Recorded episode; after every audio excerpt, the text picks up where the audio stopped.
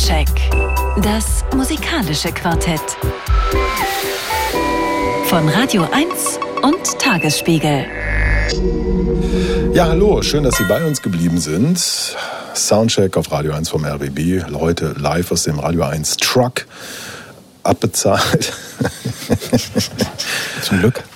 Ja, vom größten Filmfestival, das Deutschland überhaupt zu bieten hat, äh, der Berlinale. Aber hier geht es um Musik und äh, es geht los mit Shame. Da gibt es eine neue Platte, heute rausgekommen, Food for Worms und wir hören Fingers of Steel.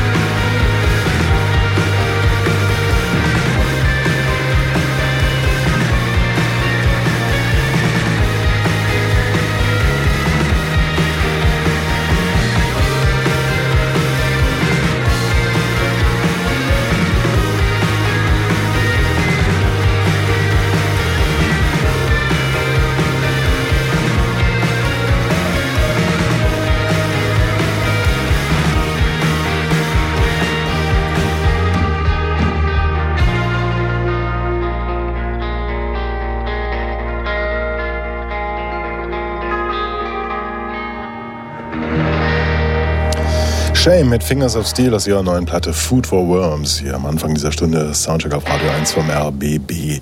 Unlängst äh, las ich im britischen Mojo Magazine und äh, der Aufmacher der Review-Abteilung, das war nicht etwa das neue Gorillas-Album oder so, sondern das war die Platte einer Frau, von der ich noch nie gehört hatte, aber ich dachte, toller Name. Sunny War heißt die und dann irgendwie so Auftaktgeschichte und dann fiel noch der Name Crass, also diese legendäre Punkband, die sie als Teenager Teenagerin beeinflusst haben. Und ich dachte, Moment mal, da müssen wir noch mal gucken. Da habe ich gedacht, das äh, machen wir ausführlicher, nämlich hier in der Sendung. Und äh, Silvia Silko hat den Auftrag bekommen, um über dieses Album jetzt zu referieren. Anarchist Gospel heißt es.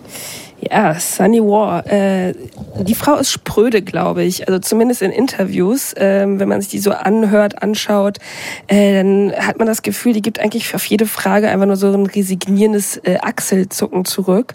Ähm, dafür erzählt sie in ihrer Musik umso mehr. Ähm, sie heißt eigentlich Sydney Lindella Ward ähm, und äh, packt in ihre Musik wirklich alles, was sie so bewegt. Also Selbstmordgedanken, Drogen, Alkoholmissbrauch, Sehnsucht, gebrochene Herzen und alles, was es sonst so an seelischen Abgründen gibt. Und äh, ja, Gegenstand ist halt oft ihr eigenes Leben und das scheint eines der härteren zu sein.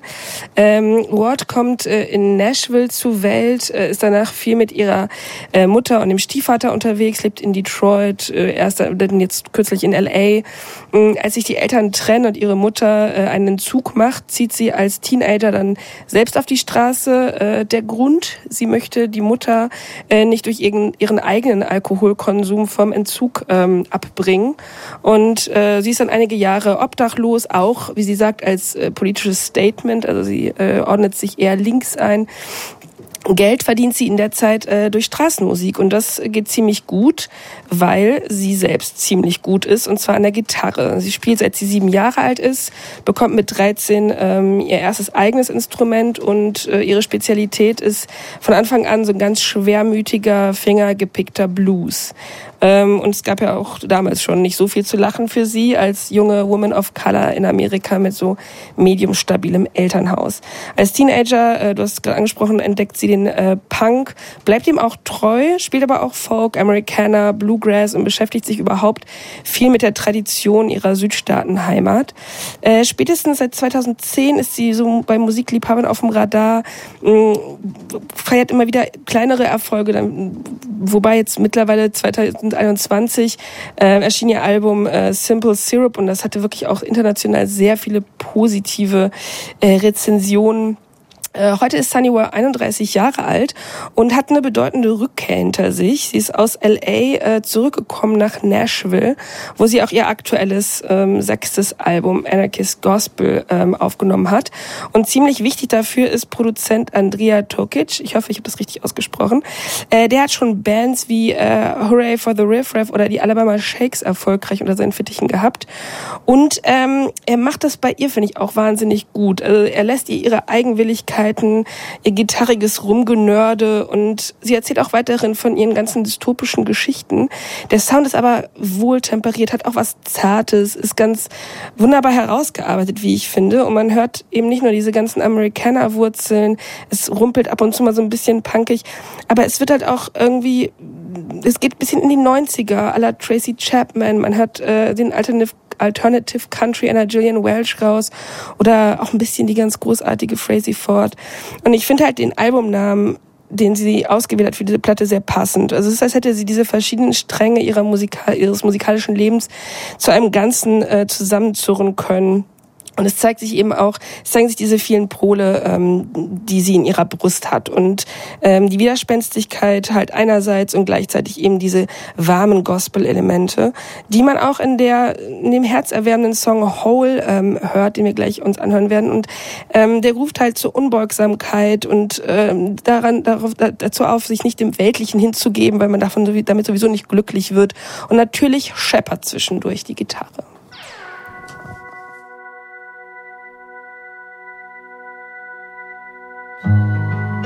Don't you work yourself, yourself to death. Take a break from the man-made hell to catch your breath. Today be the last you know. Happy's how you to go. No pain could ever buy your soul,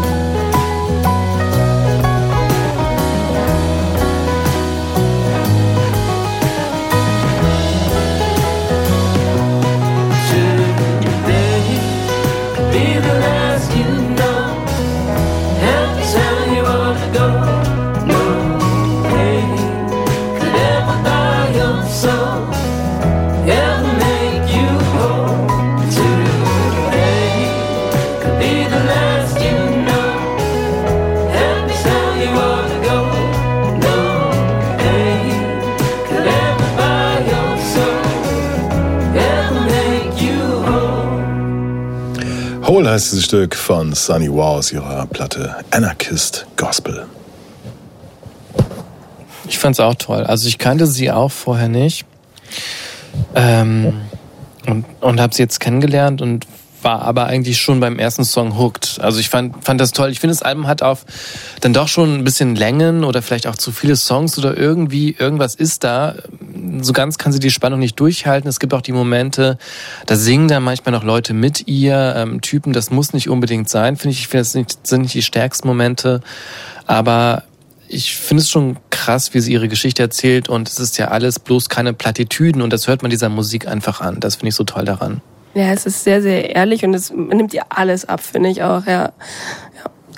Ich finde das schwer, wenn man nicht weiß, um was es geht, dem Ganzen so zu folgen, weil ich verstehe sie wirklich manchmal gar nicht richtig. Also ich weiß nicht, worüber sie dann singt irgendwie, sondern dann kann man es halt fühlen, aber weil die Musik eben so relativ zugänglich ist und, und schön eigentlich, ähm, verdrängt es, glaube ich, so ein bisschen auch die Themen, die, die da so aufgetaucht sind.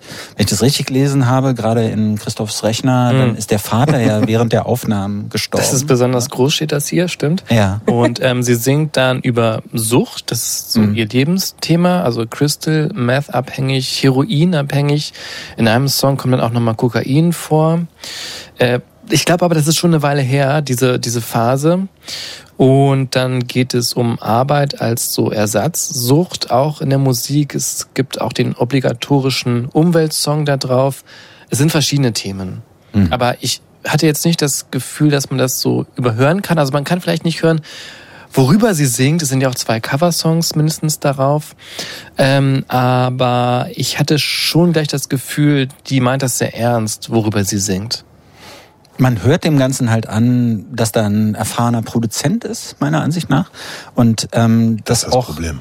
Ja, oder dass die auch was mit ihr wollen. Ne? Also ich meine, ich kannte sie vorher nämlich auch nicht und war gerade ziemlich erstaunt, als Silvia meinte, dass sie so seit 2010 eigentlich schon auf der Bildfläche erschienen ist oder dass, dass sie manche Kritiker so auf der schon schon auf dem Radar hatten.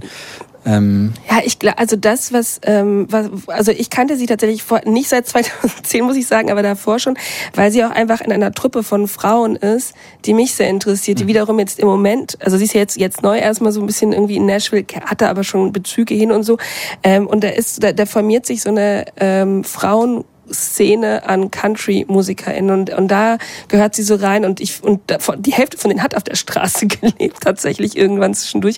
Genau wie sie und all diese die, die Musik ist halt, hat immer so was extrem, sehr viel Leid in sich und das, das vereint diese Person, finde ich, alle und sie unterstützen sich auch gegenseitig und diese Szene ist so wahnsinnig spannend, finde ich, im Moment, weil sie halt den Country tatsächlich, also ohne große Probleme und ohne viel Shishi irgendwie auf so eine, auf ihre eigene Art und Weise erzählen und sich selbst eine Stimme geben und das finde ich sehr spannend.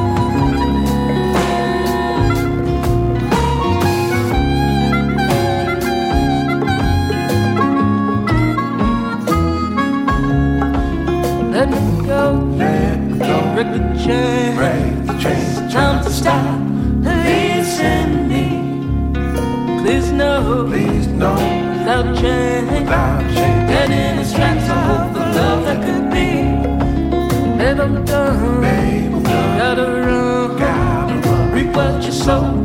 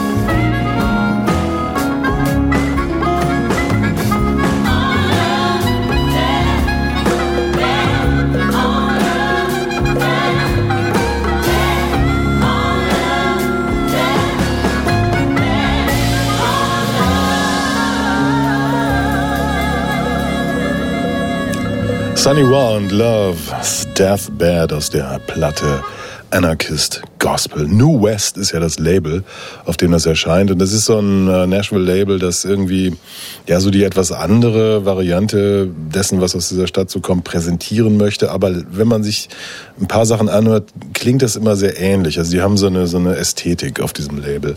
Und ähm, wie gesagt, ich kannte sie nicht, habe jetzt auch nicht die, die Muße gehabt, äh, mich ins Werk, äh, ins Frühere reinzuhören. Ich war von ein paar, also gerade auch dem ersten, der, der Track, mit dem das Album losgeht, hat mich total äh, geflasht. Ähm, und ich höre ganz viel, wo ich denke, was hätte sein können. Also es gibt ähm, Tracks, die so eine gewisse Räudigkeit behalten haben. Also das, das gefällt mir richtig gut. Und äh, das erste Stück, was wir gehört haben aus dem Album Hole, äh, gefällt mir dann weniger gut, weil es hat so eine, ähm, ja, hat so ein Finish, so ein Polish, wo ich so denke, sowas, das, das läuft ja noch bei so Sendern wie Deutschland von Kultur oder so. Die spielen solche Musik dann ganz gerne. Und das ist so ein bisschen komisch. Also ich denke, das ist doch klar, diese Frau hat diese Narben, die hat diese Geschichte. Warum? Ich, ich vermute, dass das, dass das einfach irgendwie so, eine, so ein Polish und Finish bekommen hat, weil man was möchte mit ihr. So, die, das Narrativ ist gut. Die Hautfarbe ist gut, die Zeit ist gut, das, du hast die Frauen dort in Nashville erwähnt, das ist gut. Aber und dann sind es eben, also wenn man diesen paar Songs wegstreichen würde und das etwas äh, kratzigere äh, in den Vordergrund gestellt hätte, dann wäre es wahrscheinlich eine ganz große Platte, für mich jedenfalls. Ja, aber das ist spannend, weil wenn man sich auch die Sachen anguckt, sie hat ja äh, ihre ersten Platten alle ähm, selbst rausgebracht, also tatsächlich ohne irgendeine Mithilfe von irgendwem.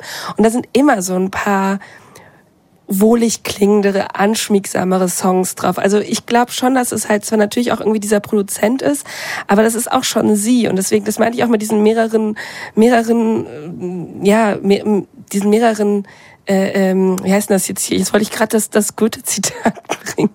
Ähm, ja, sie hat halt einfach, glaube ich, unterschiedliche ähm, also, oder, unterschiedliche Stile, die sie halt einfach vereint und äh, denen sie auch folgt. Und sie hat auch unterschiedliche Bands, das hast du ja auch gemeint. Sie hat eine, so eine Punkband, mit der sie auch immer noch unterwegs ist und so. Anus Kings. Ja. Genau. auch ein guter Name. Genau wie Sunny War. War, das, war das die Herzen, die, die verschiedenen in der Brust schlagen? Ja, danke. Wow. Okay. Kenn doch meinen Goethe. Ich bin ja eigentlich der Neckermann, Hochkultur aber hier. Ja. Ja. Ähm, aber ganz ehrlich, ähm, ich, ich finde das nicht verwerflich irgendwie, dass man, wenn man so lange vielleicht in einer Versenkung irgendwie vor sich hin Musik gemacht hat, die nicht so viele Leute als Käufer gefunden hat oder überhaupt so als Fans gefunden hat, warum dann nicht zu sagen, okay, jetzt ist vielleicht der Punkt gekommen, da versuchen wir es nochmal anders. Und wenn man vielleicht bis an sein Lebensende Musik machen möchte oder sowas, warum nicht? Also ich meine, die Substanz ist ja definitiv da. Was man dann daraus macht, ja, Nashville, ich glaube, das ist so tief in die DNA dieser Stadt so eingebrannt, dass Musik sich auch verkaufen muss, weil, weil selbst diese ganzen verschiedenen Szenen, Nashville ist ja schon lange nicht mehr nur diese Country-Stadt, die so, so Mainstream-Country macht, sondern da sind so unglaublich viele Studios und Produzenten, Musiker sind da alle zu Hause und ähm, aber die alle stehen in so einem Wettstreit miteinander. Wir wollen wahrgenommen werden und ich finde das völlig legitim, dass man als Musiker, Musikerin gehört werden möchte. Und das könnte ein Weg sein. Ne? Also, auch wenn es dir jetzt nicht gefällt. Es tut mir sehr leid. Na, was heißt nicht gefällt? Also ich, ich weißt du, ich will da meinen Freund Rick Rubin mal in Erinnerung rufen, der immer gesagt hat, also der Profit kann es nicht sein. Darum geht es nicht. Beim- der als Millionär hat natürlich leicht reden. Ne? Es Also, geht, es geht darum, gute Sachen zu machen. Natürlich. Und der Profit ist an bestimmten Stellen vielleicht das Abfallprodukt dessen. So, das meine ich damit. Ähm, ich war also, anders als Silvia Silko, noch nie in Nashville und bin noch nie von Dan Auerberg zum Beispiel in seinem Studio unter den Tisch getrunken worden. Aber ich, ich stelle mir so vor, dass, dass die Art und Weise, wie da so gelebt und gearbeitet wird, dass hier manches, auf was auf dieser Platte stattfindet, dort schon als total krass empfunden wird. Gibt ja so ein paar Momente, wo ich denke so, oh, das, oh, jetzt, jetzt, jetzt loten wir mal so die Grenzen aus. Und ich denke so, ja, an anderer Stelle, keine Ahnung, was wäre, wenn diese Platte in Detroit aufgenommen worden wäre oder irgendwie so, keine Ahnung. ich weiß nicht, kennt ihr Catelyn Rose? Die ist ja auch in Nashville zu Hause. Die ist da sogar groß geworden und die war auch Punk sozusagen. Und die hat sich so ganz explizit gegen diese Country-Maschinerie eigentlich gestellt, bis sie irgendwann festgestellt hat, das ist trotzdem Musik, die ich irgendwie mag. Und dann hat sie ihre Art von Country so präsentiert. Und ich glaube, das macht die Stadt so mit einem. Die, die, die wirft so ein Netz über dich rüber und dann zieht sie dich so ran und lässt dich da nicht. Ich war da auch schon in Nashville, war auf der Suche nach seltenen Country-Platten aus den 40ern und 50ern und musste feststellen, neben mir waren schon circa eine Million andere nach Nashville gereist, um auch diese Platten zu suchen. Da musst du erstmal auf die Idee kommen. Das oder? war wirklich das schlechteste Plattenangebot in dem Bereich in den ganzen USA. Ja, ich war, danach wusste ich, okay, wenn du irgendwas Seltenes suchst, dann geh nicht an die Quelle oder an das, was, was so imagemäßig dafür steht, sondern geh nach Detroit und such da eine Country-Platte. Die findest du da. Oder nach Japan. Oder nach Japan. It's been a while since I've seen you smile, but now said,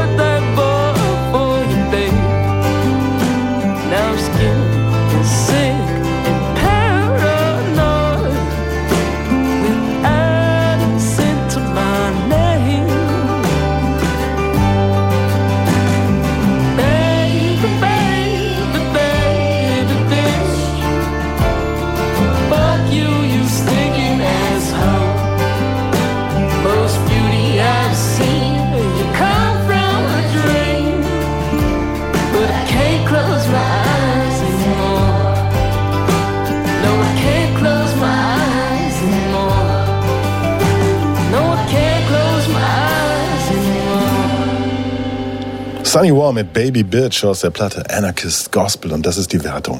Geht in Ordnung, geht in Ordnung, geht in Ordnung. Hit.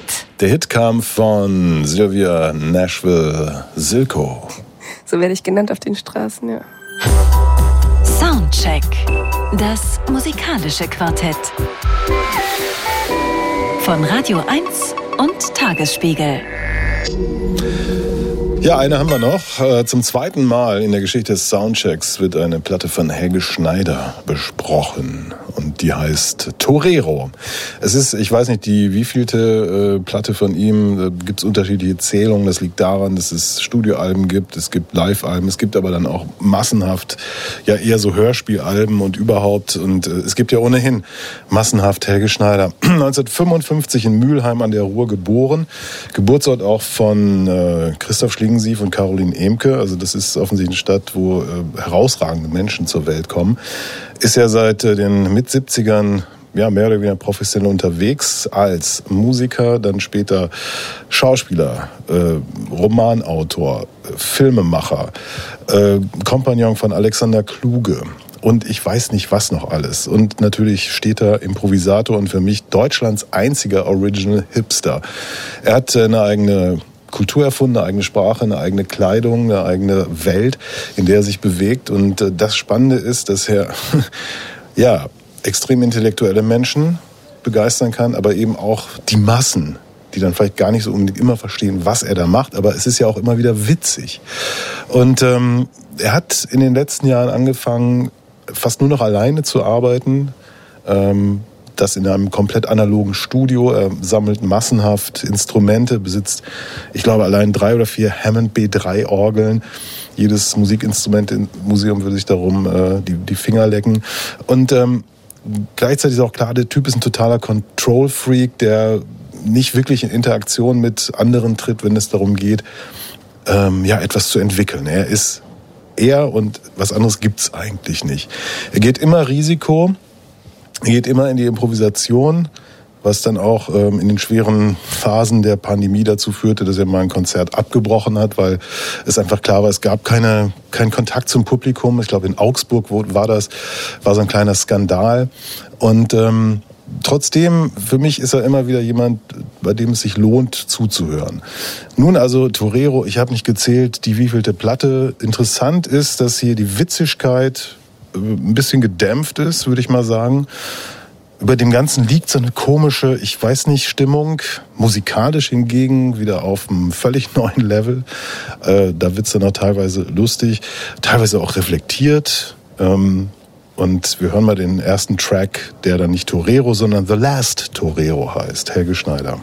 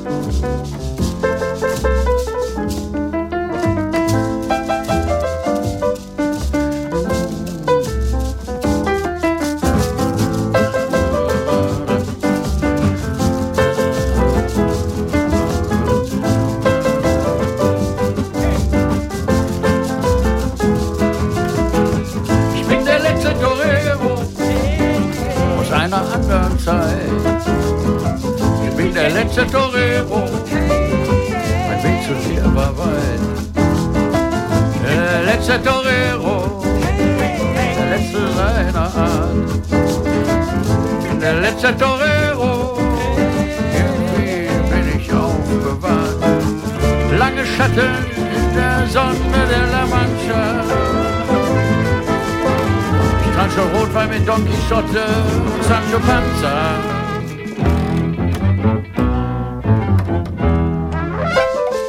Bin der letzte Torero, steht im alten Buch. Der letzte Torero, der Typ mit dem roten Tuch. Bin der letzte Torero auf der Welt bin dein Picadero, bis der Vorhang fällt. Und dann weinen alle Damen, alle bis auf Carmen.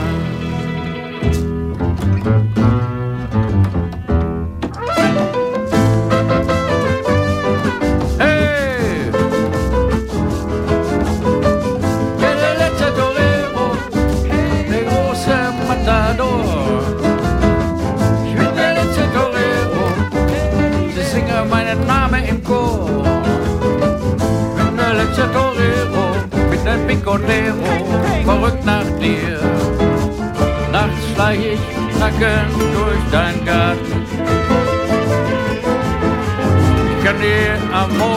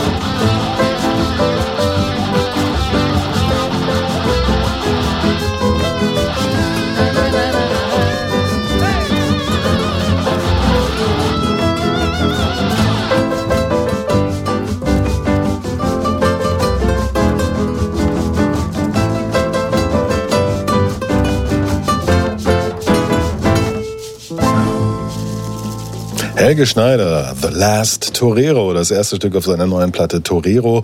Und ähm, ja, leider eigentlich auch schon der Höhepunkt dieser Platte. Also inhaltlich, musikalisch, von der Produktion her. Und dann, ja, kommen noch andere Sachen. Aber das ist eigentlich wirklich ein ganz guter Song, oder? Der ist sehr gut. Hammer-Song, Der hat einen ja. guten Hook und äh, gut produziert. Woher kommt dieses Destiny? Ist das von Jennifer Rush oder wo, wo, wo kommt das her? Das kommt, also das ist ja ein Zitat meiner Ja, ja, Meinung nach, ne? Aber ich mir auch nicht weiß auch nicht, woher es kommt. Ich, ich mochte mag diesen Teil, wo, wo er da bedauert, dass Carmen ihn nicht gut findet. Ja. Es ist einfach, ich finde den auch, ich finde, der hat auch so einen krassen Höhepunkt und so, das ballert richtig. Ich finde es richtig geil. Hm. Punkt. Christoph hat sich schon ausgeklingt. Ja. Fand ich jetzt nicht so stark. Fand, du findest, es Ähm, gibt stärkere Songs auf diesem Album? Oder? Nee, also es ist ja irgendwie, es ist ja ein sehr amerikanisches Album. Wie Ja, meinst die du? Tracks haben alle englische. Die haben alle englische Titel. Nein, The Eater. es ist The ein sehr schneidereskes Album. Nee, ist es das? Also, weil es ist nicht so lustig und es ist musikalisch auch ein bisschen ideenlos, fand ich. Leider. Aber das ist doch der, das, das große Missverständnis, dass Helge Schneider ein Comedian ist. Ich finde auch die anderen Alben nicht witzig in dem Sinne oder durchgehend witzig oder, oder comedyartig, sondern da gibt's auch immer wieder, also man kann immer wieder erstaunt sein über, finde ich, die musikalische Qualität, wird ja auch oft genug betont, dass er Ja, ja, ja, ja, ne, ist ja klar, aber ich finde auch, dass die musikalische Qualität nicht so hoch ist auf diesem Album. Ich finde es ein bisschen langweilig. Es- Also, und mit amerikanisch meine ich, dass es sich eben auch so an diese, äh, schon an diese Klassiker anlehnt, an diese Songs, die dann zu Standards wurden, die dann irgendwie in diesem Realbook gelandet sind. Das, das schon, finde ich. Seine letzte Studioplatte war ja die Reaktion, The Last Jazz Volume 2. Das gab's nur als Doppel-LP. Vor Nicht- zwei Jahren, ne? Vor zwei Jahren, nicht als CD. Also es war so ein Ding ähm, in, der, in der Pandemie entstanden und da hat er irgendwie teilweise ganz schön die Sau rausgelassen. Also da sind sehr experimentelle Sachen, also so total krachiges Zeug.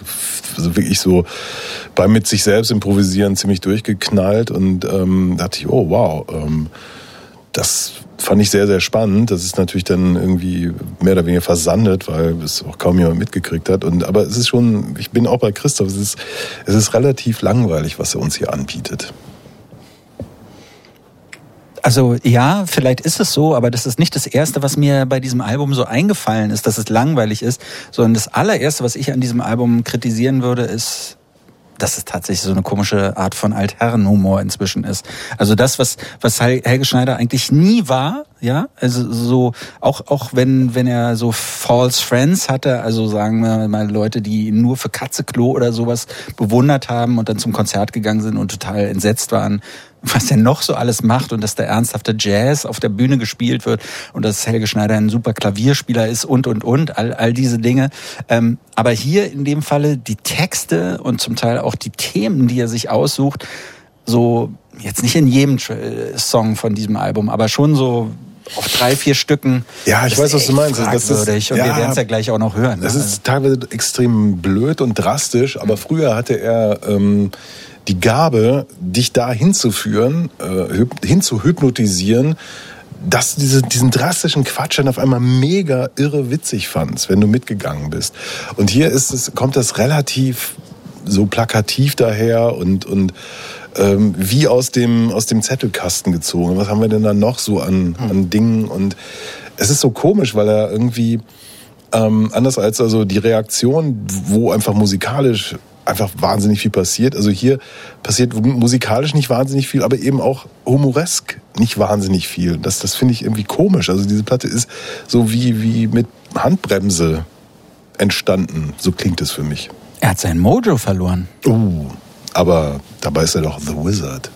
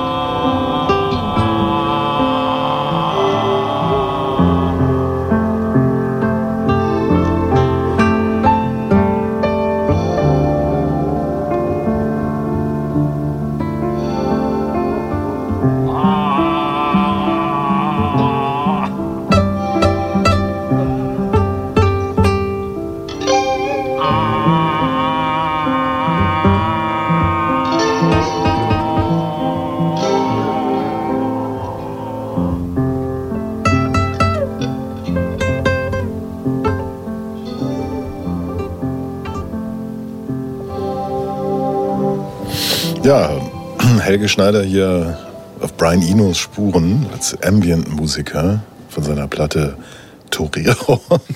Verzeih dir das. Wizard. Verzeih dir das, ich. Nikos Music for Toilets, oder was? Music, for Toilets. Ich find's großartig. Ich habe das wirklich, ich habe mir das einmal angehört für, für in Vorbereitung diesen einen Song, dachte ich, höre mir das nie wieder an und dann habe ich gesehen, dass du das ausgesucht hast und dachte, das kann nicht sein. Ich fand jetzt wirklich so insgesamt die Platte, okay, vielleicht bin ich auch einfach nicht im Reinen mit mir in meiner analen Phase in der Kindheit, aber ich finde diesen Fäkalhumor und dann diese diese diese eigen dieses Gespräch zwischen der ja offensichtlich Putzkraft und dem Typen, der da aufs Klo muss. Also es ist, das ist so unangenehm, das geht mir richtig unter die Haut und es tut richtig weh. Aber die Interpretation, also meine, ist, dass er halt auf Ambient-Musik scheißt, so. Ja. ich weiß es nicht. Ja, okay. Also ich finde es aus dem Leben gegriffen. Ich weiß nicht mehr, auf welchem Flughafen ich war. Es könnte sein Helsinki. Ich bin mir nicht hundertprozentig sicher. Erzähl es Ich nicht. wollte die Nasszelle aufsuchen es und es stand quasi davor quer geparkt der, der Utility-Wagen der, der Servicekraft, die da sauber machen wollte und sagte so nach dem Motto, nein, hier ist, hier ist geschlossen. Und ähm, ich konnte das so ein bisschen nachvollziehen, Ja, was hier wir alle können es vielleicht nachvollziehen, aber wir würden darüber keinen Song machen, meiner Wurde. Ja, weil wir nicht Danke. Schneider Und sind. dafür gibt's Gründe. Ja. Ne, wieso? Na, ich weiß nicht, was soll denn der künstlerische Wert dieses, also Comedy finde ich ist es nicht, Nee. weil ich finde es nicht witzig. Musikalisch ist, ist der Song ja nun auch wirklich gar nicht wertvoll, meiner Ansicht nach. Also, ich- wa- was, was, was soll der? Ich finde, das ist einfach eine, eine musikalische Weiterentwicklung. Das hat, soweit ich das überschauen kann, im Oeuvre von, von Helge Schneider noch nicht gegeben. Also so ein, so ein, so ein Ambience-Versuch. Für mich ist das so ein letztes Aufbäumen fast schon. Also mir fällt nichts mehr ein und dann mache ich halt sowas. Vielleicht meine ich sogar ein bisschen provokativ, vielleicht als Reaktion auf all den Gegenwind, den ich in den letzten zwei, drei Jahren bekommen habe für das, was ich so sage und wofür ich vielleicht inzwischen stehe. Ich fühle mich in eine Ecke gedrängt, wo ich meiner Ansicht nach selber gar nicht hingehöre und, und, und und sowas. Aber gut, das bediene ich jetzt und dann mache ich so einen, so einen Song. Mhm. Ja, ja, ihr habt das ja schon auch so angedeutet. Es gibt ja diese Momente, wo es einfach nur, ja, vielleicht ein bisschen platt ist oder so. Altherrenhumor war schon gefallen. Ähm, diese anarchische Leichtigkeit, die zum Beispiel so ein Album wie Sommersonne Kaktus, immerhin Platz eins der deutschen LP-Charts vor äh, zehn Jahren etwa, ausmachte, das, das ist so verloren gegangen. Als die Musik lief, hast du, Silvia, gesagt, ja, vielleicht ist da ähm, was bei ihm auch kaputt gegangen durch diese Corona-Geschichten, weil der ist ja wirklich auch komplett rausgeworfen worden aus dem, was von dem der glaube ich auch lebt, nämlich tatsächlich der Live-Performance. Ja, das. Und ich habe auch das Gefühl, so ich habe mir auch so ein paar Interviews noch angeguckt und so und auch, ihn auch beobachtet äh, seit, ähm, also nochmal verstärkt seit eben Corona, weil er halt immer wieder auch in den Schlagzeilen war. Und er redet auch immer wieder davon, was ähm, oder ist vielleicht ist er auch einfach geschockt davon, was äh, ähm, das berühmte Brennglas Corona mit uns gemacht hat, beziehungsweise was dabei auch rausgekommen ist über uns als Gesellschaft. Und vielleicht hat ihn das auch ein bisschen desillusioniert, keine Ahnung und irgendwie sein Live-Geschäft oder so wie er halt immer aufgetreten ist, ging plötzlich nicht mehr. Vielleicht war das, hat ihm das auch echt einen ordentlichen Schlag verpasst, keine Ahnung. Ja, ich weiß es auch nicht. Obwohl ihr drei mich anguckt. Ja, du hast so wenig bisher zum Thema gesagt. Ja, weil ich auch nicht, auch nicht so richtig klarkomme auf diese Platte. Und ähm, ich habe ein Interview gelesen mit dem Rolling Stone und er kommt von sich immer wieder auf Themen, nach denen er gar nicht so richtig gefragt wurde. Das ist seine Ablehnung des Genderns und ach, die, die Fragen der kulturellen Aneignung und so. Und ähm, er kommt immer wieder selber darauf, hatte ich beim Lesen das Gefühl und das muss ich alles gar nicht so sehr von Helge Schneider hören. Also das verändert auch die, die Person oder die ähm, Haltung, die ich von ihm habe oder meine Beziehung zu ihm. Ja, wobei man natürlich ehrlich sagen muss, diese gedruckten Interviews, die sind editiert, ne? Und da sind eventuelle Zwischenfragen und sowas unter Umständen Das stimmt, das stimmt, genau. worden. Das hat er uns Wer ja auch weiß. mal erzählt ähm, Ja. in, in diesem einen anderen Radio, dass er, da gab es irgendwas mit der DPA oder so, er hat den Interview gegeben und hatte dann den Eindruck, die haben ihn falsch zitiert und ähm, das kann natürlich schon sein, ja. Okay, wir haben noch einen Track und ähm, da ist der Jatza mit The Eater. Was hat denn jetzt da hingefallen? Also, wir sind hier im Studio, das Sandro und ich machen hier unsere Welthits. Also ein neuer Welthit. The Eater. Der Esser. One, two, three. Ja.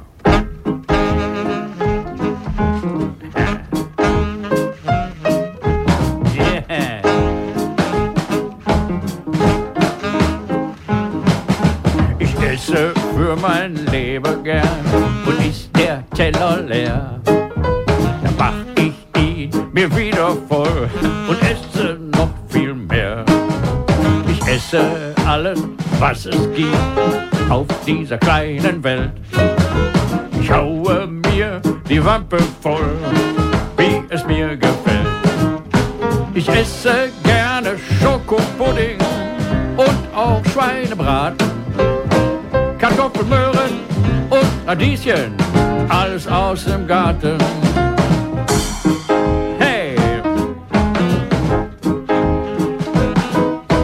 Ja.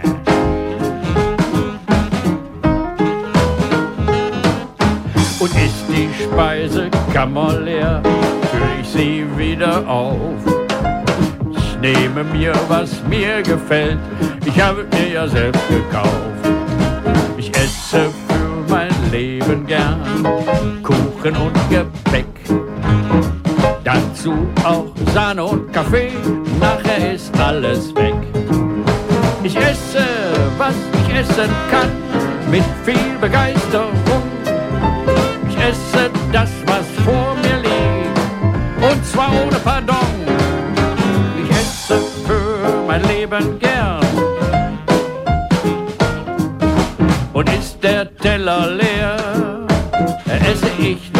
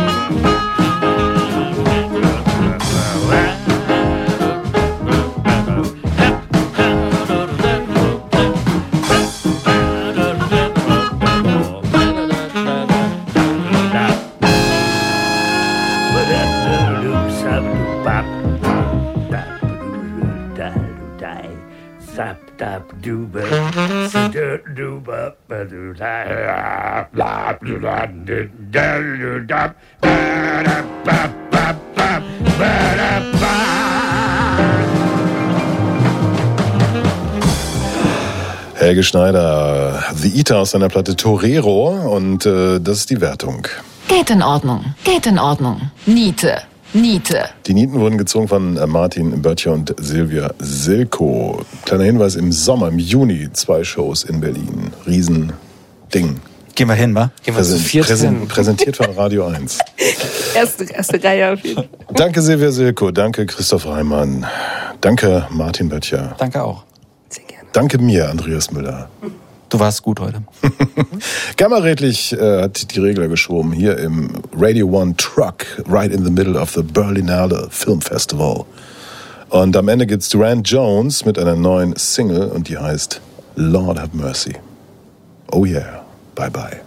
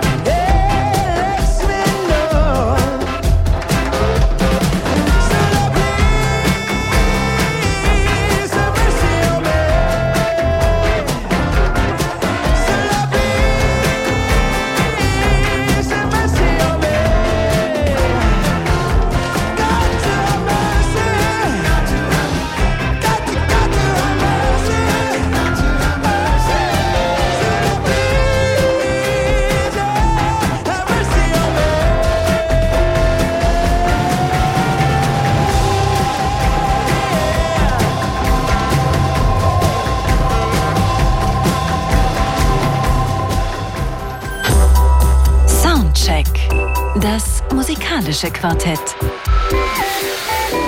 Von Radio 1 und Tagesspiegel. So ist es. Äh, hallo, herzlich willkommen. Ich bin ein bisschen gerade so, mir fehlen die Worte, weil der Soundcheck kommt heute nicht live aus dem Bikini-Studio, sondern vom Potsdamer Platz, also dem Epizentrum der Berlinale, also diesem fantastischen Filmfestival. Und ähm, es flirrt hier, die Atmosphäre ist einfach unglaublich. Man glaubt, jederzeit kommt Steven Spielberg oder jemand hier in den Radio 1 Bus, der im, im Zentrum des Geschehens äh, steht. Und da kann man schon mal ein bisschen nervös werden, auch als jemand, der seit äh, 33 Jahren Rundfunk äh, betreibt. Also toll. Radio 1 Soundcheck live aus dem Berlinale Epizentrum. Irre. Schön, äh, schön, dass Sie da sind, dass Sie eingeschaltet haben, dass Sie die richtige Frequenz gewählt haben oder die richtige Einstellung auf der App, je nachdem von äh, wie und überhaupt Sie uns hören. Und ich begrüße heute äh, ganz frisch in den Bus gestürmt Silvia Silke. Wo warst du? Ich, hab, ich musste einen kleinen Umweg fahren, es tut mir leid. Du musst einen kleinen Umweg fahren. Wir haben uns hier, wir sind grau geworden, äh, der Rest der Truppe, weil wo ist Silvia? Die erste Theorie war, sie ist, sie ist gestorben. Ne? Martin Böttcher, das war Das war meine erste naheliegend. Vermutung. Ja. Absolut naheliegend. Das ist ja. das Einzige, was passieren kann, Ja. dass ich hier zu spät. Ja. Sie ja. ist, sie ist vor den russischen Schrottpanzer geprallt, der jetzt vor der russischen Botschaft steht.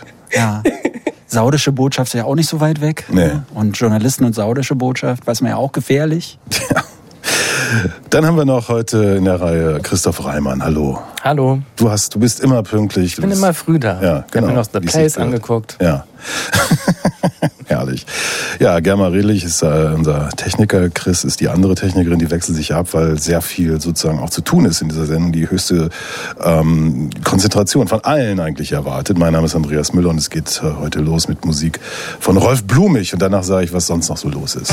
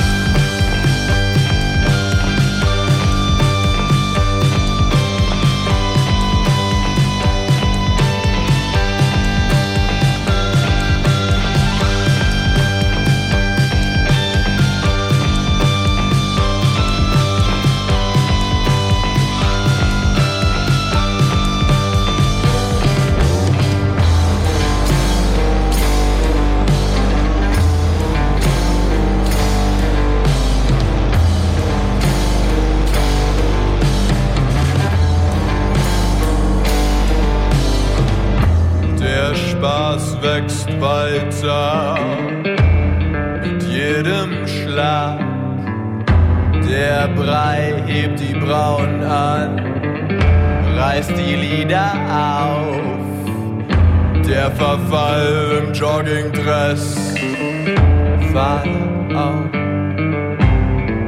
Doch keine Kraft, die er zum Schrei hält, bravs Maul.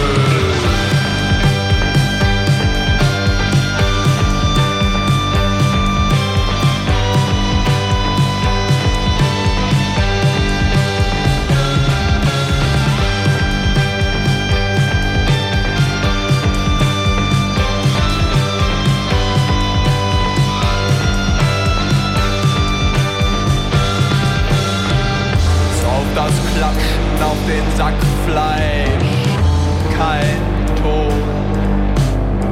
Der Blick zum Nachbarsplatz, ein Versteck hinterm Feuilleton. Hier wacht die Sicherheit. In harter Hand hält sie den Verfall. Spürst du die Sicherheit? Sie rammt sie dir in deinen fetten Scheißleib.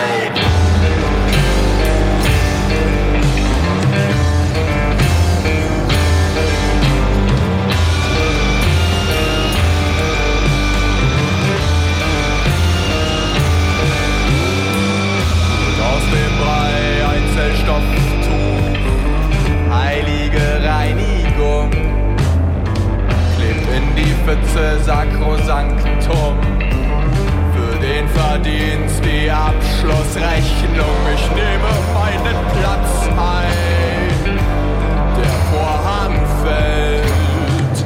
Das bisschen, was ich meine, ist eine Nummer auf einem Stück Karton.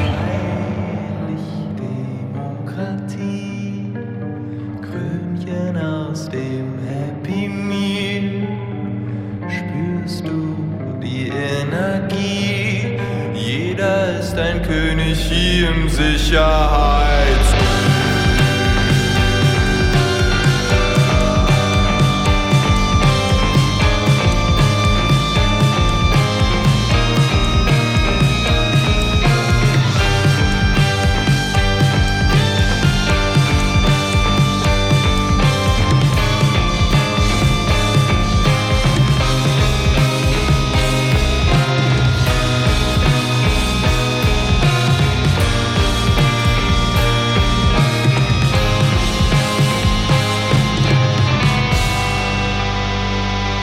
Ja, vielleicht Leipzigs Bester, Rolf Blumig, äh, Sicherheit, ein Stück aus seiner heute erschienenen Platte Zirkus Blumig. Und äh, dummerweise ist die Platte nicht in dieser Sendung, äh, was ich eigentlich gehören würde. Ich habe es einfach verpennt. Kann ja mal passieren. Ich mache das jetzt schon seit 45 Jahren, dieses Radio. Da kann man schon mal was vergessen. Und ähm, kann aber schon mal verraten, dass am 10. März, äh, da wird diese Platte Zirkus Blumig ausführlich hier besprochen. So, äh, was wir heute besprechen, ist äh, die neue Platte von Sunny War, von Helge Schneider, von Orbital und es geht los mit den Gorillas. Bitteschön, Cracker Island und Christoph Reimann. Ja. Ein neues Album von den Gorillas. Früher wäre das ja ein Großereignis gewesen. Man hätte vielleicht auf einen neuen Hit gehofft, wie zum Beispiel Feel Good Inc. oder Clint Eastwood. Also Songs, die so gut wie jeder zumindest mitsummen kann. Heute, mehr als 20 Jahre nach der ersten Platte von den Gorillas, ist das so ein bisschen anders. Cracker Island, die neue Platte, das ist das achte Album von den Gorillas. Und ich persönlich finde das so ein bisschen die Luft raus. Aber wir können noch mal an, an den Anfang gehen, wie das alles so zusammenkam. 1998 war das Jahr, da hat Damon Albarn diese fiktive Comicgruppe ins Leben gerufen, zusammen mit dem Zeichner Jamie Hewlett. Und das war ein Ausweg für ihn, weil er hatte damals genug vom Personenkult der 90er, vom Personenkult um ihn. Also er war ja natürlich der große Star von Blur. Und ähm, ja, dann hat er eben diese Comicband erfunden und wollte sich vielleicht auch verstecken. Auf jeden Fall wollte er aber auch musikalisch was Neues machen. Und so ist dann eben dieses Anything Goes Projekt dabei herausgekommen. Da sollte stilistisch alles möglich sein und feste Bandmitglieder sollte es auch nicht geben. Dafür aber eben diese Comicfiguren, die allerlei Abenteuer erleben und stellvertretend für echte Musiker auf der Bühne stehen. Also es war eine waghalsige Idee, aber das Ding war ein Riesenerfolg und spannend war ja bei den Platten von den Gorillas dann auch, was für Gaststars Damon Albarn auf den Platten versammeln konnte. Ich finde ja auf dem letzten Album auf Song Machine Season 1 Strange Times hat das ein bisschen übertrieben. Da waren 24 Gäste auf 17 Songs verteilt und jetzt auf Cracker Island da ist es nur eine Handvoll Gäste geworden, aber auch das sind klingende Namen. Thundercat zum Beispiel, der ist mit dabei, also dieser LA Fusion Bassist, ein ganz großer seines Faches, der aber leider gar nicht so viel beizutragen hat zum gemeinsamen Song. Oder Bad Bunny, der ist auch dabei. Der hat mit Damon Alban aber leider auch nur so eine austauschbare Reggaeton-Nummer hingekriegt. Aber ich glaube, die Gäste sind gar nicht mal so das Problem, das ich habe mit diesem Album. Ich glaube, dass Damon Alban, der war in den 90er, Nuller Jahren wirklich früh dran mit diesen wilden Stilverdrehungen und Stilvermischungen. Und heute macht es halt jeder, das ist nicht mehr so ein Alleinstellungsmerkmal. Und dann macht er halt auch noch so viele andere Sachen. Also in diesem Jahr zum Beispiel wieder Konzerte mit Blur spielen. Und dann macht er auch diese Abstecher, die musikalischen und auch die echten nach Afrika. Also er hat der Afrika Express gegründet, mit dem Ziel, ein breiteres Publikum für afrikanische Künstler zu interessieren. Und ich glaube oder vermute zumindest, dass er dann vielleicht für Gorillas nicht mehr, ja, das hat vielleicht nicht mehr denselben Stellenwert für ihn wie früher. Ich weiß nicht. Obwohl das natürlich eine sehr, sehr gut laufende Maschine ist, die will bedient werden. Und das macht er eben genau wie mit diesen anderen Outlets, die er hat. Also The Good, The Bad and the Queen wäre ja auch noch zu nennen.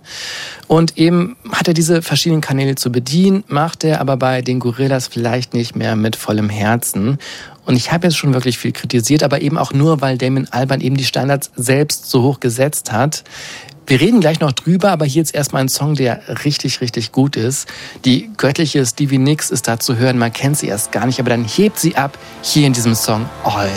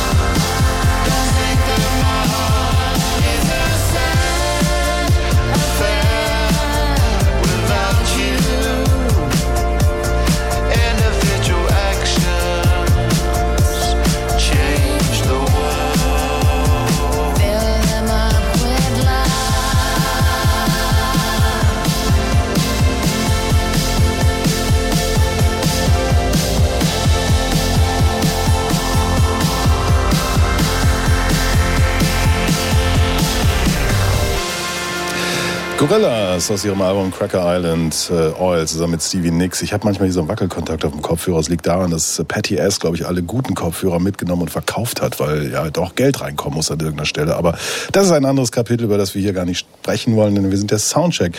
Also die Musikkritikerinnenrunde auf Radio 1 vom RBB, um das nochmal deutlich zu sagen. Ähm, ja, wir müssen einen Namen nennen, nämlich Greg Kirsten, Mainstream-Produzent aus L.A., ausgeschrieben Los Angeles. Und da war Damon Albarn. Und nachdem er gesagt hat, ich wollte eigentlich nie was mit Kalifornien zu tun haben. Also so dieses typische englische, wir sind hier so richtig, äh, äh, ja, kredibel und die scheiß Kalifornier sind doch alle nur braun gebrannt und blöd. Und dann ist er da doch hingegangen und hat mit dem in einer Woche quasi fast alles, was auf dieser Platte zu hören ist, aufgenommen. Und ich finde, das hört man auch. Im Guten wie im Schlechten. Ja, zum Teil hört man das. Ne? Ich, ich weiß nicht, ob er auch, weil er mit Tame Impala da zusammenarbeitet und wir erinnern uns ja an Tame Impala, ähm, der hatte ja diese, diesen magischen Moment, dass er auf Drogen in LA rumgefahren ist damals und im Radio die Bee Gees gehört hat und daraufhin ja sein ja so so erfolgreiches Album dann veröffentlicht hat und ähm, diese Leichtigkeit oder dieses Beschwingte finde ich, das das äh, ist hier drin. Christoph hat ja schon ein paar Sachen angesprochen, die ich auch ganz gut und ganz richtig fand. Also dieses, wie, wie sehr die eigentlich damals, als sie zusammengekommen sind, die Gorillas, wie wenn man sich die Popwelt heute anguckt, wie weit vorne die da eigentlich waren, dieses Zusammenspiel, dieses Übergreifen von Pop, was ist Pop eigentlich, wie setzt sich das zusammen, auch dieses Schaffen dieser Kunstfiguren, ähm, auch wenn die jetzt so ein bisschen in den Hintergrund treten, diese animierten Figuren und vielleicht gar nicht mehr so eine Rolle spielen. Aber ich finde, was Christoph falsch gesagt hat, ist, dass es ein schlechtes Album ist oder kein besonders gutes. Aber ich finde, es ist echt ein super Album. Ich finde, dass die Gorillas jetzt ihren Ton so getroffen haben oder, oder sich darauf geeinigt haben, dass dieses Melancholische, was sie ja auch auf den vorigen Alben immer mal wieder so haben anklingen lassen, dass sie gesagt haben, das ist jetzt irgendwie so unser Sound. Und das ist dann irgendwie auch alt, altersgerecht, passt zu Damon Alban, der wahrscheinlich auch äh, sehnsüchtig so an seine Jugendtage zurückdenkt. Und daraus haben die wirklich, finde ich, ein tolles Album gezimmert. Ich will nur einen Satz sagen, bevor Silvia was sagt. Es gibt kein gutes Gorillas-Album. Nie, meinst du? Nee, es gab noch nie eins. Bis auf eine Ausnahme, sage ich gleich, bitteschön. Also ich, ich habe irgendwie das Gefühl, dass, äh, also beziehungsweise ich war gerade auch so ein bisschen erschrocken, dass das hier so auseinandergenommen worden ist, ganz am Anfang.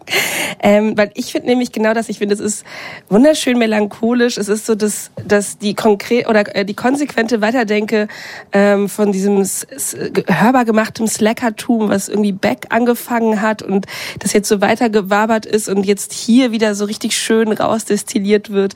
Ähm, ich finde auch, dass nach diesen ganzen ähm, ja, wie du schon meintest am Anfang, Christoph, dieses, diese vielen äh, GastmusikerInnen und so. Und jetzt hier ist es irgendwie so aus einem Guss und es, man hört Damon Albarn, man hört wirklich so diesen Sound der Gorillas. Und ich finde, das ist ein echt sehr, sehr schönes Album. Und ich finde auch wirklich, dass man hört, dass es so aus einem Guss ist. Ja, mag sein, dass du das findest. Ähm, ich sag gleich was dazu. Wir hören vielleicht erstmal noch ein bisschen Musik. Äh, Baby Queen.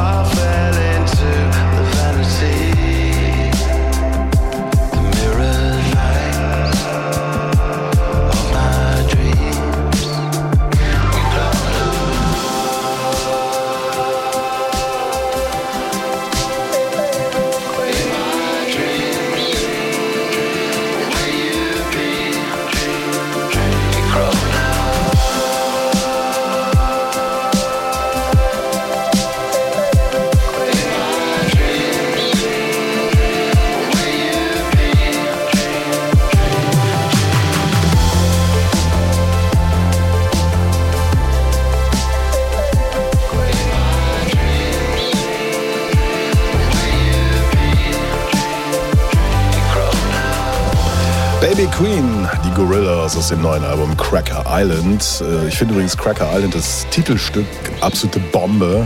Wahnsinns-Killer-Track hören wir heute nicht. Äh, Und das ist eben genau das bei fast allen anderen Alben auch so. Es gibt so ein, zwei, vielleicht sogar drei Mörder-Tracks und der Rest ist dann so, hm, da kann man sich dann irgendwie was zusammenbasteln. So, man kann sich das Album selber äh, machen, wenn man möchte oder Sachen überspringen oder so. So ging es mir eigentlich bei jedem ähm, Gorillas Album. Ich finde ja das Beste ist The Fall, ist im gleichen Jahr wie Plastic Beach erschienen, vor 12, 13 Jahren. Das hat äh, Damon Albarn komplett alleine auf dem iPad produziert. Und das äh, ist für mich das Höhe, der Höhepunkt seines Schaffens. Das ich Das total war geil. gar nicht gut. Es war total, es ist total toll. Und das ist ja auch interessant. Ich meine, ihr habt, äh, Christoph hat es eben angesprochen, das war eine irre Zeit. Also der hat dann keinen Bock mehr gehabt auf seine, seine Blurs und äh, machte die Ohren auf und guckte und, und probierte rum. Und es gibt ja diese verschiedenen Damons. Ne? Es gibt den globalen Damon, es gibt den, den vorher den Britpopper, der dann versucht auszubrechen. Äh, Dann gibt es seit ein paar Jahren den, den mega melancholischen, der dann auch am liebsten auf Island rumhockt oder in Island rumhockt und, und unhörbare, äh, traurige Platten macht. Ähm, dann gibt's halt den Gorilla. Äh, ich finde es eigentlich schön, dass dieser ganze Quatsch jetzt auch mal langsam aufhört. Ach, die virtuelle Band und die erste Comicband, Rhabarber. Also, dass wir hier so ein kohärentes Pop-Album haben. Ja, und eins, das so ungefähr um die 40 Minuten spielt und dass dieser Quatsch auch aufgehört hat mit dem, ah, ich mache jetzt nur noch Playlist, weil das Album ist sowieso tot. Also, Damon ist ja auch so ein Typ, den ich gerne mal so, so an den Ohren ziehen möchte. Also, sag so, pass mal auf, Junge, jetzt hör mal mit dem Scheiß auf, hör mit dem Koks auf, sauf ein Bier und konzentrier dich mal auf das, was so, so ne? Ähm, aber was mich hier an dieser Platte ein bisschen stört, ist so dieses, dass es eigentlich egal ist, was draufsteht. Es ist kein, es gibt so Sounds, es gibt diese, diese billigen String-Synth-Sounds, die wirklich aus dem iPad kommen. Das ist so Gorilla-Sound, der taucht immer wieder auf. Ähm, ich finde, das ist so ein, so ein, das ist, es ist egal, was da draufsteht. Es ist kein Gorillas-Album für mich. Also mir fehlt hier wirklich so dieses, wo es da mal, äh, was ist so, wenn in Clint Eastwood äh, äh, der Rap reinkommt. Also diese ganzen Überraschungsdinger, die man früher mal hatte. Und das ist einfach für mich so ein okayes Mainstream-Pop-Album, das ein paar wirklich gute Songs hat, aber ja, ich meine, es gibt so ein Back-Feature, das hören wir, glaube ich, man hört den da gar nicht. Man hört ihn und nicht, so. aber das ist schon ein guter Song. halt. Ja, aber alles in allem, nee. Mhm. Mir, mir ist das zu, zu, ja, normal, würde ich mal fast sagen. Ja, aber das ist doch das Schöne daran, dass es so zurückgenommen ist. Das ist nicht mal 40 Minuten lang, dieses Album. Und diese Songs, die da drauf sind, ich finde, das stimmt nicht, dass das, dass das lusche Songs sind. Oder Nee, aber du hast das zum haben. Frühstück gehört, hast ja, du gesagt. Ja, ja. Man kann das zu jeder Gorillas- Tages- und Nachtzeit hören. Das wollte ich damit Einer sagen. steht morgens Ja. auf, der macht sich da auf die Gorillas. Ich finde, hier auf Plastic Beach, ne, dieser Titelsong ist es, glaube ich, von Plastic Beach. Das ist so ungefähr die gleiche melancholische Nummer, die hier auch so von vorne bis hinten durch exerziert wird. Und ich finde einfach, das passt total gut zu ihm und das sind gut geschriebene Songs mit guten Melodien und wenn du sagst, das sind nur so Sounds, das stimmt doch nicht. Nein, ich sage, es gibt Sounds, die an die alten Gorillas erinnern. Mhm. Ich denke, ah klar, da kommt so, ein, ne, so eine Erinnerungswelle an.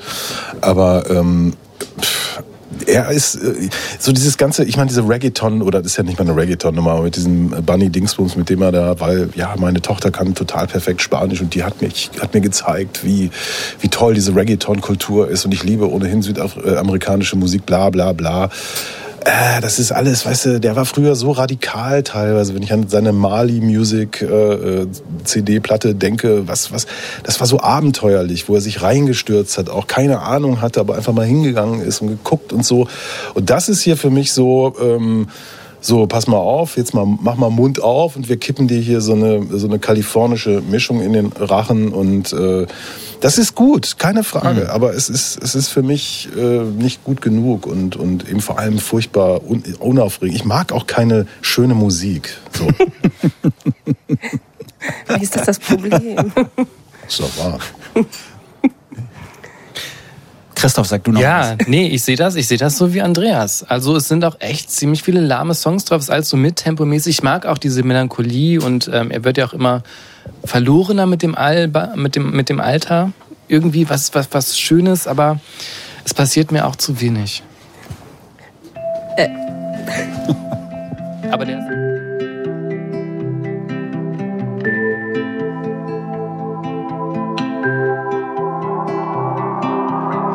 And look out on the dark lake where the moon is rising and the hydrophores are coming back in from the past. In silence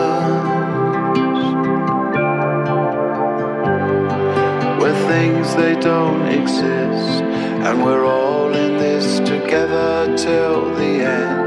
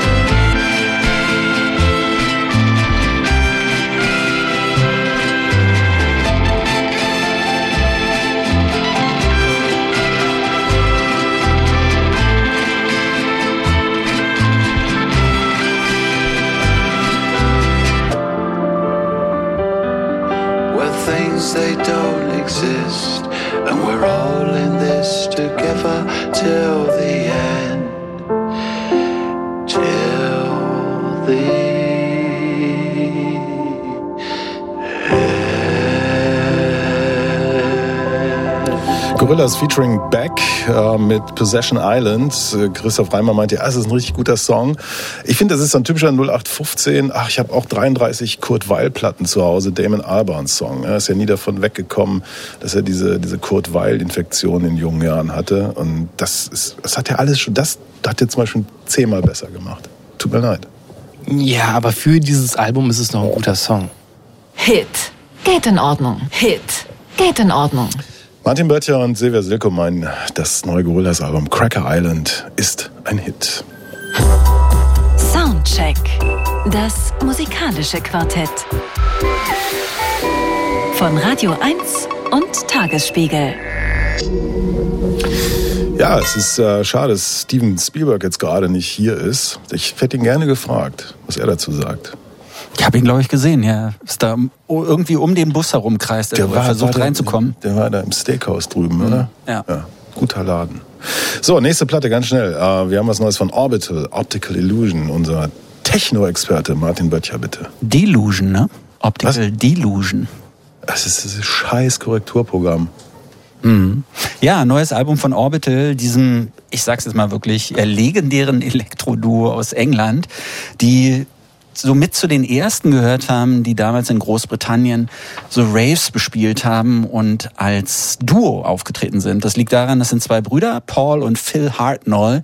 Und die sind so groß geworden in dieser Zeit, als Acid House so gerade schon so ein bisschen überlebt war in Großbritannien und wo dann die Engländer versucht haben, was eigenes draus zu basteln aus dem, was sie aus Chicago da bekommen haben, also aus der House Music und aus dem Elektro. Und das ist ja so eine ganz eigene Art der der Musik entstanden. Und Orbital waren so mit die ersten.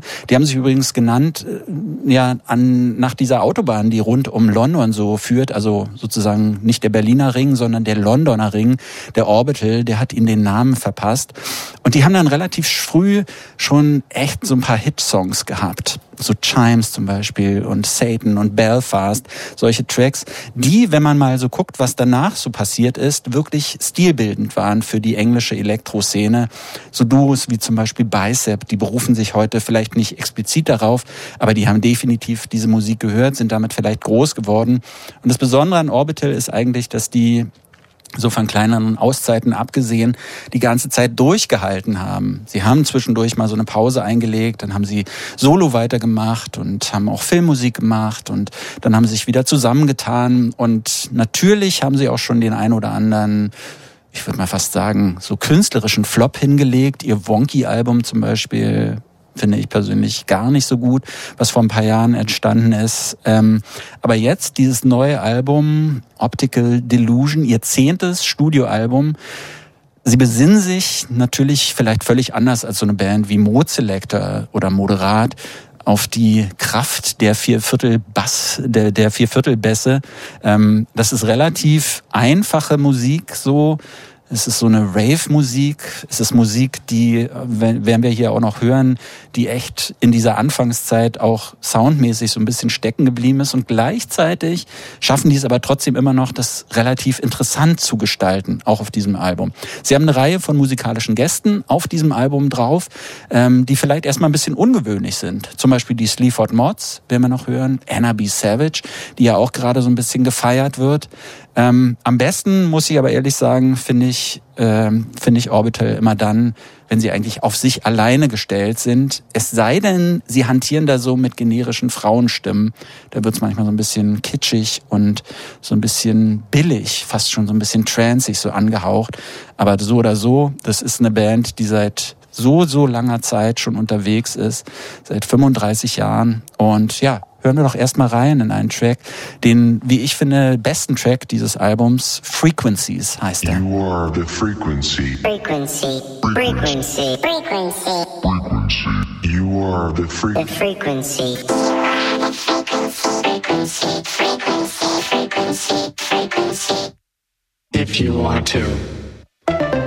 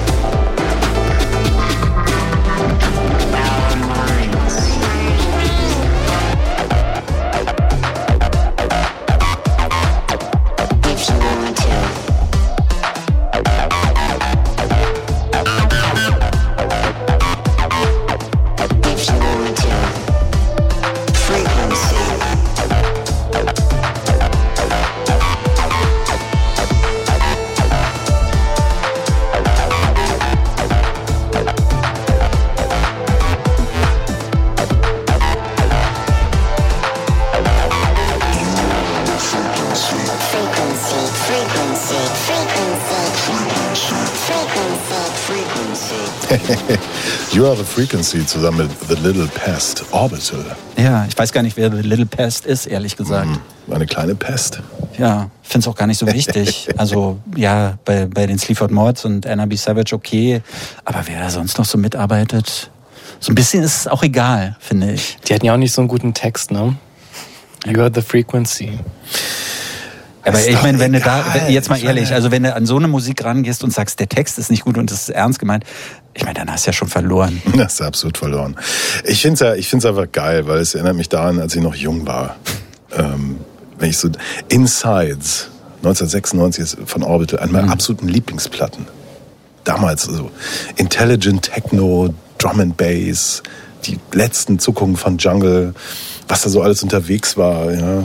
Afex Twin mit seinen, ja, damals schon Kult, äh, Oteka mit irgendwelchen, also dieser ganze Kram. Und das war dann so, so die Pop-Version so ein bisschen davon, Orbital. Aber das war in, in einer Kultur und das war der geile Sound aus England, dann auch am besten noch aus Sheffield oder so. Die waren jetzt hier nur in London, aber egal. Ich liebe es. Also gerade auch dieses alles, was du kritisiert hast, diese ein bisschen cheesy und, und dies und das, aber es, es lässt mich wieder jung sein für ein paar Minuten. Mich auch. Ich erinnere mich. Du warst doch noch gar nicht geboren. Nee, aber mich erinnert das total an so die allerersten Gehversuche, wo man so angefangen hat, Musik zu hören und es dann so diese Compilations gab, diese ganz fürchterlichen, also so äh, Bravo-Hits oder The Dome-Hits oder so. Und da dann diese ganz, also alles, was... Ähm, was, wo hier so die Bezüge zu hören sind und was dann so ganz ekelhaft von so ganz schrecklichen de- deutschen DJs so hochgekocht wurde und dann so in, in so ganz eigenartigen Bands zum Besten gegeben worden ist und wo dann alle, ich glaube, das ist alles das, was jetzt beim Tomorrowland hängt, äh, hatte da so seine Anfänge so in den frühen 2000ern und das, da höre ich so die, An da ich höre jetzt hier so die Anfänge drin. Vielleicht mal eine sehr unpopular Opinion, es tut mir leid. Ich bin ja auch zu jung dafür. Und ähm, ist mir vielleicht auch zu melodiös. Also Orbital waren ja auch immer so melodiös und sind sie jetzt auch. Und ich mag mehr wirklich die ganz seelenlose Maschinenmusik, wenn schon. Aber das ist ja genau der Unterschied, ne? Also bei, bei uns ist eine Zeit lang, da war der kredible Techno, das war dieser Keller-Techno, der wirklich darke, düstere, wo möglichst wenig Schnörkel drin sind, so richtig in die Fresse. Und die hier, die haben es eben anders gemacht, weil sie vielleicht so ein bisschen fast wie die Daft Punks Großbritanniens sind, ja. Die Live-Auftritte von Orbital, die sind legendär. Das war die erste, der erste Elektro-Act, der in Glastonbury aufgetreten ist. Und die haben dann da noch ein paar Mal gespielt. Ähm, die beiden Brüder, ich weiß nicht, ob ihr diese alten Aufnahmen kennt, die haben rechts und links an ihrem Kopf immer so, ein, so eine Oh ja. Stabtaschenlampen gehabt. Und wenn dann alles dunkel war und die da so, so bläuliches Licht hatten und man wusste nicht, was sie gemacht haben, die sind ja ein Live-Act, sie sind ja kein DJ-Act, ne? Was die da gemacht haben, das war einfach visuell auch, auch War großes schön. Kino. War ja, schön. war schön. Ja. War schön gewesen. Ihr seid so alt. Ja, aber ich sag mal, diese alte Musik hat alles beeinflusst, was heute irgendwie Ja, das stimmt, das stimmt, das stimmt, das- Und äh, ja, ja, wir waren, auch Martin sagen, und ich ja. waren dabei. Wir haben Oteka live Mhm. gesehen und uns gefragt, was machen die da eigentlich? Und äh, Afex Twin äh, live gesehen und gedacht, was macht ihr da eigentlich? Mhm. Aber es war egal. Wir, wir waren eins. Aber stell dir vor, du hast zwei Söhne und beide verlierst du so an die Rave, in Anführungszeichen, Kultur. Die beiden Söhne haben wahrscheinlich ihren Eltern Häuser gekauft von dem, was sie da an Geld gescheffelt haben. Bei den Böttchers war es dieser eine Sohn, das war okay.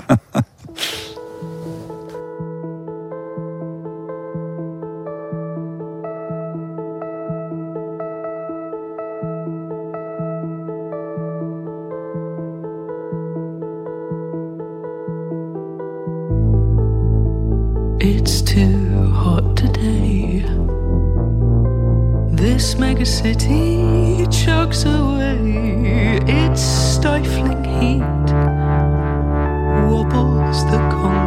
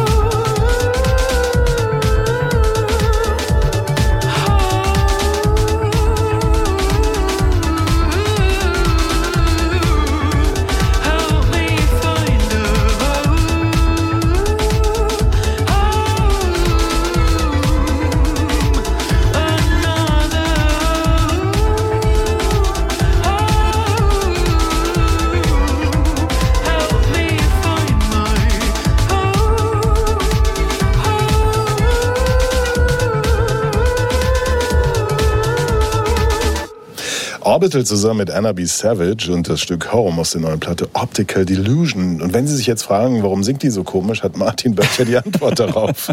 Sie kann nicht anders singen. Ich hatte sie neulich im Interview und ich habe sie gefragt, warum meandert die Stimme da so hin und her? Hin, und was hat sie sich dabei gedacht? Was denkt sie sich dabei? Was möchte sie auslösen bei uns Hörerinnen und Hörern?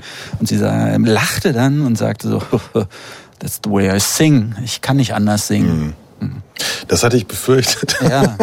Der Song hätte aber auch einfach ein bisschen kürzer sein können. Nein. Da passiert auch gar nichts. So, das Aber den fand ich noch gut. Also, Ja, weil, weil oh. sie ja eigentlich gar nicht so in das Konzept passt. Ne? So diese sehr feinfühlige Songwriterin Mhm.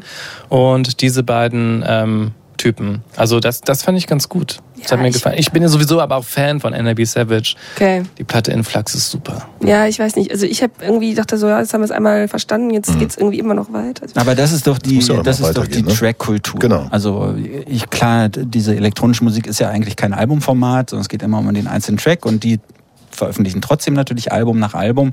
Und ähm, aber weil sie sich innerhalb dieser Szene bewegen, dann müssen diese Tracks eine bestimmte Länge haben. Das ähm, geht nicht anders. Ja. Dafür sind sie noch relativ kurz, könnte man fast sagen. Was ich halt toll finde, ist diese Englishness in dieser ganzen Geschichte nach wie vor. Also diese Typen, die einfach damals losgezogen sind, haben ihr Zeug gemacht, sich wahrscheinlich selbst gewundert haben, warum wird das jetzt eigentlich so erfolgreich, was machen wir da eigentlich? Und dann gibt's halt diesen tollen Bogen, ähm, das ist ja schon eine Weile raus, dieses Single Dirty Rat hören wir gleich auch eben mit schon erwähnt, Sleaford Mods so.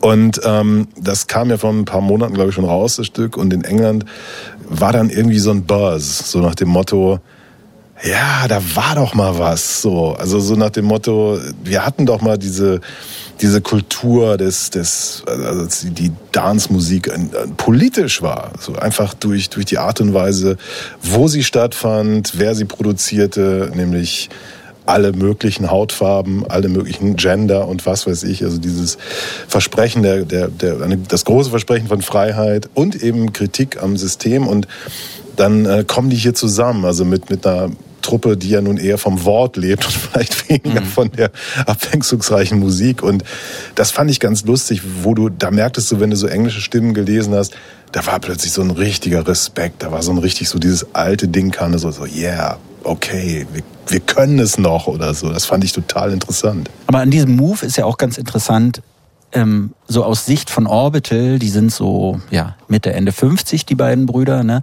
zu sagen, wir gehen jetzt nicht auf Nummer sicher, wir machen jetzt nichts hier, was weiß ich, mit Stormzy oder irgendwie sowas, sondern wir nehmen halt eher so eine so ein bisschen punkig räudige Ecke und bedienen uns da bei den Sleaford Mods. Das wäre ja so ähnlich, als wenn, weiß ich nicht, so ein Paul van Dyk zum Beispiel sagen würde, ich mache jetzt was mit Slime zusammen oder so. Also undenkbar eigentlich, undenkbar, ne? Völlig undenkbar. Gleichzeitig muss man sagen, bei Orbital, da hat sich immer durch das ganze Werk auch so eine leicht politische Note gezogen. Die haben immer mal wieder so politische Themen ihrer Zeit angesprochen. Man wusste immer nicht so ganz genau, wie meinen sie es vielleicht, aber es, war klar, sie kommen eher aus so einer linken Ecke. Sie waren früher Hausbesetzer. Aber darauf angesprochen haben die auch immer gesagt, nein, wir sind aber keine richtig politische Band oder äh, wenn wir so eine Themen ansprechen, dann geht es uns eher darum, den Zeitgeist zu wieder, wiederzuspiegeln und nicht so sehr darum, politische Statements zu machen. Und wenn dann hier in diesem Song mit den Sleaford Mods zum Beispiel jetzt der Brexit zu Wort kommt, so nach dem Motto, hä, was, äh, was beklagt ihr euch jetzt alle über den Brexit? Ihr habt abgestimmt, ihr habt für den Brexit gestimmt und jetzt müsst ihr natürlich auch die, die, das Ergebnis fressen, seid ihr selber schuld. Ne? People talk about the right way to live. Shut up, you don't know what you're on about. You voted for him, look at you, you dirty rat.